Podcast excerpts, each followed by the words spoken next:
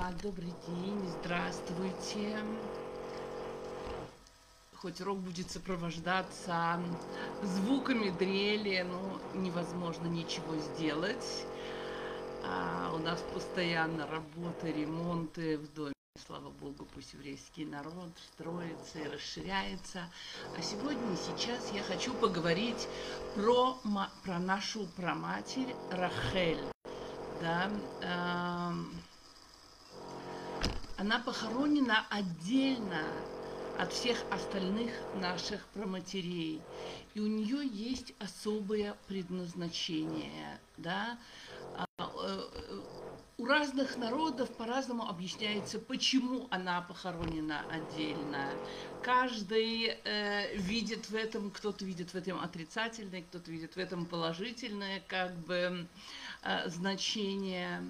Но не знаю, правильно это или нет, но я хочу сказать, что вот про мать Рахель, вот этот человек, эта женщина, она одна дает сейчас, даже сейчас, да, э, такое количество хорошее, что, может быть, это даже равносильно всему тому, что вместе дают наши праотцы и праматери. В всяком случае, тропинка вот к ее могиле, она просто не просыхает ни днем и ночью. Да, хотя, в общем, э, многие говорят, что ночью неправильно ездить э, на могилы, но к ней 24 часа в сутки открыто могила, и туда приезжают, и молятся люди, и приходят со своей болью, и со своими проблемами, приходят поплакаться, приходят с радостью, приходят поговорить, приходят посоветоваться, да, а, причем посоветоваться на таком уровне, как это может быть только вот самым близким ему человеком, с тем, кто всегда думает и заботится о нем, да, с тем, кто неустанно печется о, о своих детях, и о самом дорогом, естественно, что у него есть. То есть мама Рохель, она мама, мама для всех. И иногда даже бывает ближе биологической мамы. Потому что, перед, мам, потому что мы перед ней не стесняемся раскрывать нашу душу. Мы доверяем себя в ее руки, в ее молитвы и в ее заступничество за нас перед Всевышним. Потому что она всегда нас услышит и всегда поможет. А, известно, что когда Рахель рожает Беньямина, и уже умирая от родов, она со слезами на глазах называет его Бен Ани. Да? То есть простой смысл этих слов – это сын моей горести. Но его папа, его отец Яков, да, наш Яков Авину, он называет его Беньямин, понимая, что слезы Рахель, да, они строят, да, Боне, то есть ее слезы, они созидают. И сказано пророком Ирмияву, так сказал Всевышний, что слышится голос в раме, вопль и горькое рыдание. Рахель оплакивает сыновей своих. Не хочет она утешиться из-за детей своих, ибо не стало их. Да? И так сказал Всевышний, удержи голос твой от рыдания и глаза твоих от слез, ибо воздаяние за труд твой Э, возвратятся они из вражьей страны. И мы знаем, что когда нас забирали в плен, все проходили мимо гробницы Рахель и плакали, она плакала, она давала надежду тому, что действительно они вернутся, что это навсегда. Да? И написано, что возвратятся они из вражьей страны, и есть надежда будущности твоей. Возвратятся сыны в пределы твои. Это Всевышний дает обещание, обещание Рахель и Мейну, что когда бы ее дети, наш народ, евреи, не уходили из земли Израиля, они всегда вернутся. Слезы Рахель, они строят наш народ, они спасают нас и всегда стоят на страже ее детей, соответственно, всех нас, нашего народа. И мне важно сказать, э, может быть, немножко э, коснуться молитвы, которые часто читают на могиле Рахель. Не всегда и не ко всем так обращается. И молитва называется «Ты моя мама, святая проматерь Рахель, что знает боль и страдания сыновей твоих и дочерей. Разбитое сердце ведь это великая сила, благодаря которому Всевышний принимает молитва, молитву. И вот э, мы приходим и плачем и обращаемся к ней, потому что кто, как она, не знает, что такое отдавать, что такое страдать и так далее. Согласно известному Мидрашу, после разрушения храма, праотцы и пророки в один голос умоляли Всевышнего простить евреям их грехи и позволить вернуться на родину. Но Всевышний никого не хотел слушать, да, и он был непреклонен.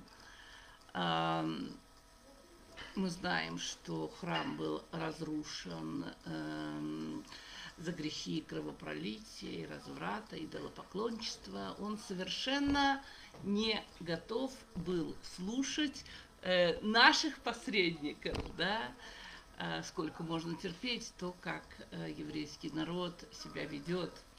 Кстати, сегодня мы, к сожалению, ведем тоже себя зачастую не самым лучшим образом. И вот тогда и сейчас все время это происходит. Слово взяла Рахель, Рахель Имейну. И она сказала, Господи, Владыка, тебе ведомо, как велика была любовь ко мне твоего раба Якова. И семь лет прослужил он ради меня, моему отцу. А когда пришло время сделаться женой его, отец решил подменить меня сестрой моей. Да, и я вот женщина, созданная из плоти и крови, да, а, не стала ее ревновать к моей сопернице. Ты же Всевышний царь, да, сущий милосердный, тебе ли ревновать ко всяким идолам, к мертвым, ничтожным, да, и за это изгонять детей моих. И в ту же секунду милосердие Всевышнего вернулось. И сказал Всевышний, Раб, ради тебя, Рахель, я возвращу народ израильский в пределы его. То есть, что бы мы ни делали, Рахель говорит Всевышнему, я претерпела тяжелейшие мучения, чтобы наш народ остался нашим народом, чтобы родить детей, чтобы привести их в этот мир. Я была отда... готова отдать абсолютно все. И прошу тебя, Всевышний, ради этого, чтобы твои поступки были выше моих, да, как минимум. А, можно понять, как бы, что когда Авраам Авина предстает перед Всевышним и говорит, не Владыкому, неужели я зря выдержал 10 испытаний? И тут ему Всевышний отвечал, что поделать, если евреи так много грешили? Да, потом пришел Ицхак и сказал, неужели я зря подставлял под э, свою шею под нож? И ему Всевышний тоже ответил то же самое. И похожий диалог был с Яковом и с Муше, и ни один из них не смог спасти еврейский народ. Пока не пришла наша промать Рахель, да, одна из вещей, которую она сделала, когда ей было очень плохо, ей было очень тяжело, она так любила своего Якова, что она делала? Она молчала. Молчала, когда ее сестра стояла под хупой. Она не подошла и не сказала, это я, это я, я должна была быть твоей женой. Наоборот, она до этого дала ей симоним. И вот молчание, когда ты отдаешь все самое свое дорогое, важное, это молчание, оно взорвало просто мир, да, она видела, как ее дом, ее еврейский дом ускользает у нее из рук. Представьте себе какую-либо женщину, которая готова дать своего самого любимого, самого важного, самого близкого человека, о котором ты всю жизнь мечтала, отдать своей сестре и не делать ей плохого, а то, только молчать. Она вообще думала, что теперь из-за этого а, ее выйдут замуж за Исава, да, то есть вот осознавать весь этот ужас и тем не менее молчать. И кроме того, совершать э, какой-то, так сказать, ряд каких-то замечательных поступков, в основе которых тоже лишить молчания. И мы должны с вами научиться, что в человеке, в каждом из нас заложена эта чудесная возможность остановиться в нужный момент и замолчать, закрыть свой рот. И даже когда тебя обидели, когда тебе сделали очень плохо, не идти воевать, не идти говорить плохие слова, а взять вот этот пример у нашей проматери Рахель и остановиться. Сказано, что за каждое мгновение, когда человек смыкает свои уста, он удостаивается высшего сокрытого света, который ни ангелы и ни кто-либо другой не в силах представить себе. То есть мы учим от Рахель умению молчать, умению уступать. Нет, не всегда уступать, не надо до конца отдавать, потому что известно, что Рахель боролась за то, чтобы привести детей в этот мир, боролась э, за то, чтобы быть э, любимой женой Якова, да, и получила вот особое-особое свое предназначение, да. Также про нашу маму Рохель, про Рахель, эту красивейшую женщину, сказано, что это единственная женщина во всем Танахе, чья красота описана дважды. Сказано, что она красива станом и красива лицом.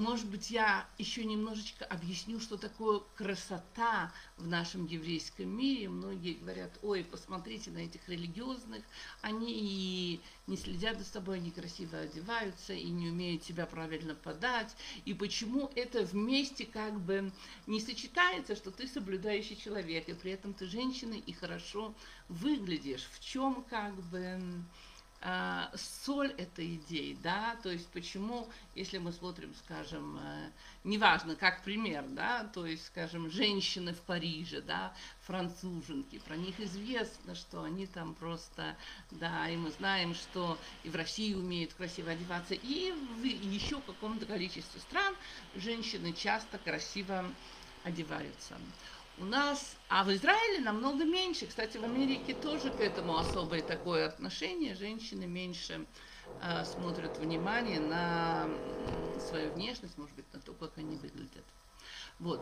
Царь Шламо Раш, ну ничего, гремят. Я думаю, все равно тот, кто захочет, услышит, потому что целый день у нас здесь строят, и невозможно это как бы избежать. Вот, царь Шламов в книге Мишлей говорит, обманчива прелесть и суетна красота, да? Жена, боящаяся Господа, прославлена. Мы это слышим, кстати, каждый шаббат. Мужья, сыновья поют это женам, матерям. И вот при э, когда мы это читаем, при поверхностном прочтении, может показаться, что у женской красоты у нее нет никакой ценности, да? Но если это не имеет значения, если нет никакой ценности, то зачем и почему об этом упоминает Тара и в отношении Рахель даже дважды. Так вот, у еврейской женщины, если женщина богобоязненная, то красота ее не только физическая, но и духовная. И в таком случае ее физическая красота является отражением ее внутреннего мира, ее, так сказать, э, духовной составляющей. И э, э, сказано в книге Коэлит, что мудрость человека просветляет лик его. То есть э, наш внутренний мир – отражается у нас на лице, и в частности это у женщины.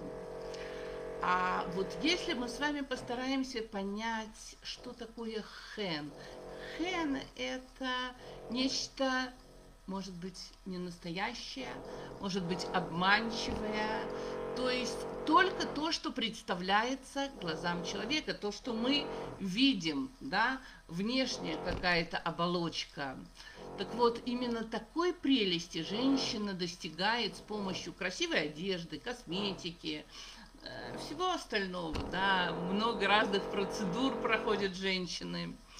И об этом говорится в Мишлей, обманчива прелесть, то есть это обман, это иллюзия, это не то, что существует на самом деле – Ну, а в наше время мы еще знаем, есть очень много разных инструментов, такие как там инстаграмы, совершенно различные программы, которые берут, ты ставишь фотографии, они изменяют фотографии женщины, и вообще можно обмануть кого угодно, и даже самой поверить, смотря на то, что ты там себя нарисовал, сделал такая, какая же ты красивая, да?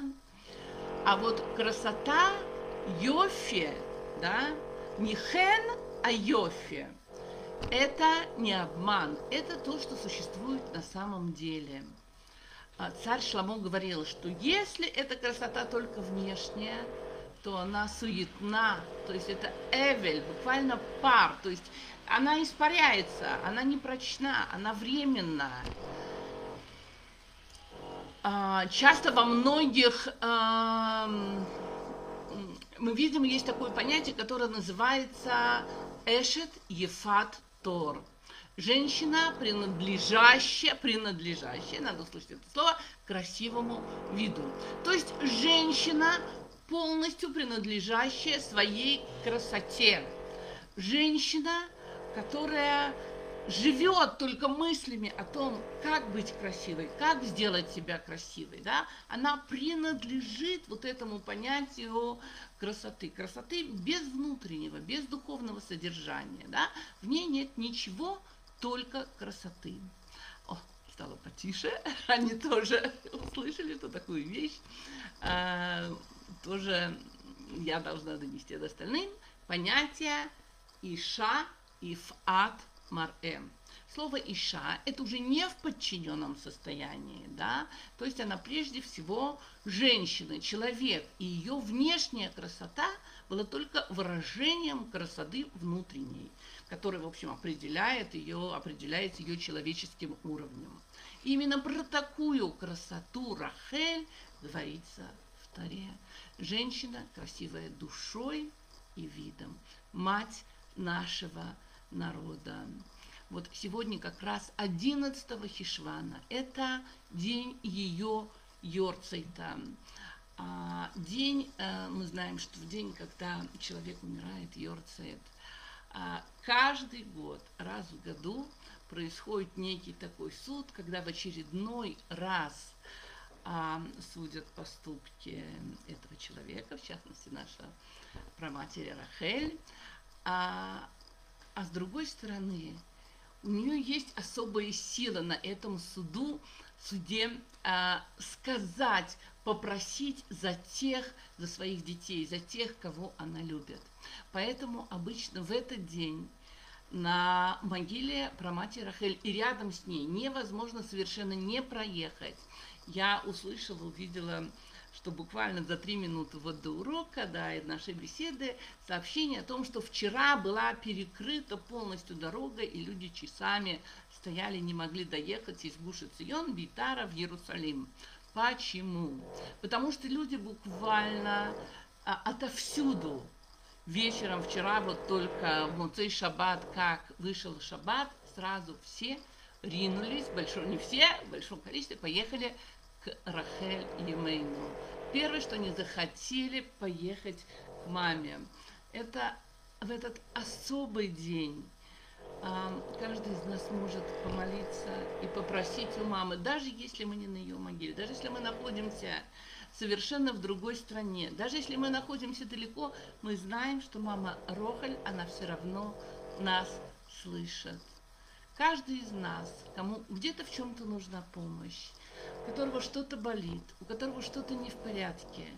Сегодня, сейчас, вот вчера вечером начался, и сегодня до захода солнца, или наоборот, может быть, даже уже до выхода звезд, мы можем использовать этот день, чтобы дать силы, сказать, подумать про нашу маму, помолиться за нее и, соответственно, попросить то, что нам надо. Дай Бог, чтобы мы могли прийти и сказать только о хороших вещах и донести до нее только какие-то хорошие новости, и прийти к маме рассказать о том замечательном, что с нами произошло. Ну вот пока не совсем, не у всех это бывает, и жизнь нам ставит много разных препятствий, где нам нужна помощь, и мы можем на нее рассчитывать. Хорошего всем дня, хорошей недели. До свидания.